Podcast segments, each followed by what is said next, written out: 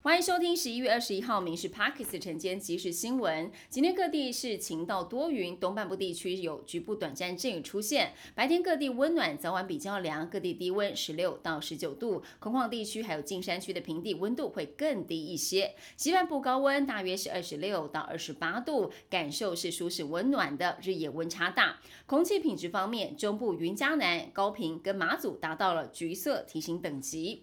民进党总统参选人赖清德昨天跟副手小美琴合体现身，正式宣布赖萧配，今天会到中选会来登记。赖清德称赞小美琴拥有丰富的历练、热忱，已经对台湾怀抱理想，在选举中可以发挥关键角色，喊话赖萧配会带领国家走对的路，也让绿营小鸡振奋，争相邀请迎战下半场，力拼最后胜利。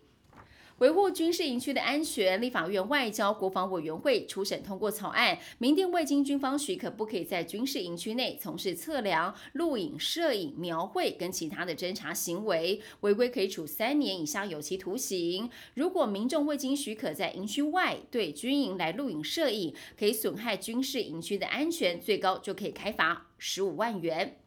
百年老店台铁即将在明年元旦挂牌公司化，但预估会有一千三百人选择优退。如果再加上转调其他单位的人力缺口，上看有三千人，会影响到列车的运行。而今年铁路特考录取的九百多人是已经在训练了，明年公司化之后将会招募五百多位从业人员，会把人力不足的问题减到最小。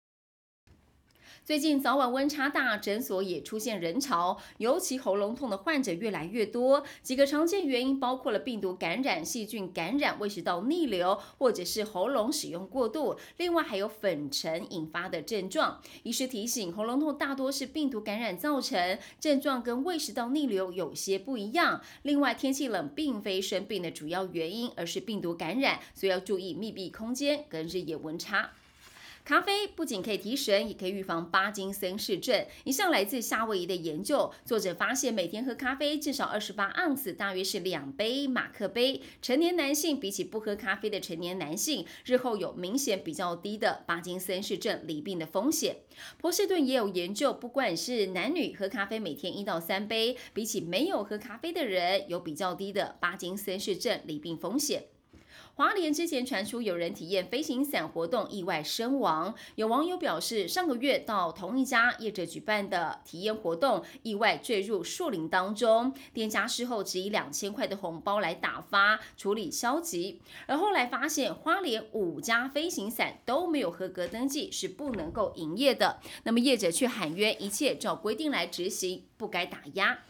连杠十四期的威力彩累积九点五亿元的头奖，在昨晚开出了，落在新北市土城永安街的彩券行，一注独得九点四九亿元，缴完税之后可以报回七点六亿元，这创下了今年最高单注头奖金额的记录。不过，共估的民众别太灰心了，还有连九杠的奖金上看二点六亿元的奖金，加上正值感恩加码活动，一百组两百万元的奖项，还有六十九组是没有开出。美国通膨压力降温，投资人等待明年三月美国联准会可能首次降息的一个线索。道指收涨了两百零三点，指数来到了三万五千一百五十一点。标普涨了三十三点，纳斯达克跟费半涨幅都超过了百分之一。以上新闻由民事新闻部制作，感谢您收听。更多新闻内容锁定下午五点半《民事 Parks 晚间即时新闻》。好，谢谢。喂喂喂，测测一二三。